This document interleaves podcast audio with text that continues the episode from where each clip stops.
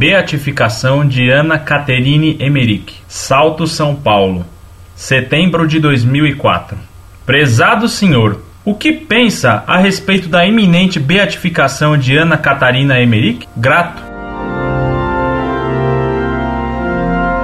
Muito prezado professor, salve Maria. É um prazer para mim escrever para um colega de profissão. O senhor é professor de que matéria? Escrevi uma tese de doutoramento com mais de 800 páginas provando que as supostas visões de Ana Catarina Emerick são falsas por conterem doutrinas cabalísticas e esotéricas, portanto, gnósticas. Já o Santo Ofício havia vetado o processo de beatificação dessa freira, dizendo que uma possível beatificação dela daria autoridade às visões que continham erros muito graves contra a fé. Apesar disso, Paulo VI mandou reabrir e continuar o processo de beatificação dela.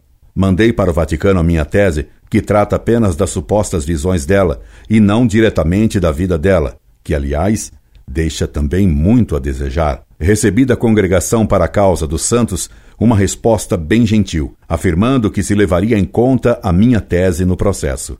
Agora se noticia que o processo de beatificação dela deixou de lado as visões que se atribuem a ela para que o processo pudesse prosseguir.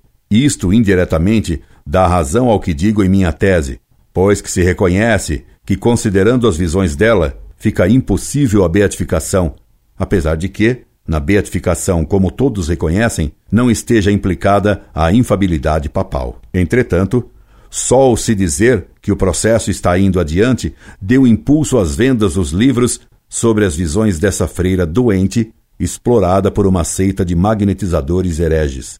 Depois do filme de Mel Gibson, A Paixão de Cristo, que alguns consideraram, infelizmente, uma obra extraordinária de apologética, a venda dos livros cabalistas dessa freira cresceu, o que foi uma pena. O filme logo é esquecido, como já o foi em grande parte, mas o livro das visões dela, comprado, continuará a ser lido e fará maior mal ainda. Incorde Jesus Semper, Orlando Fedeli.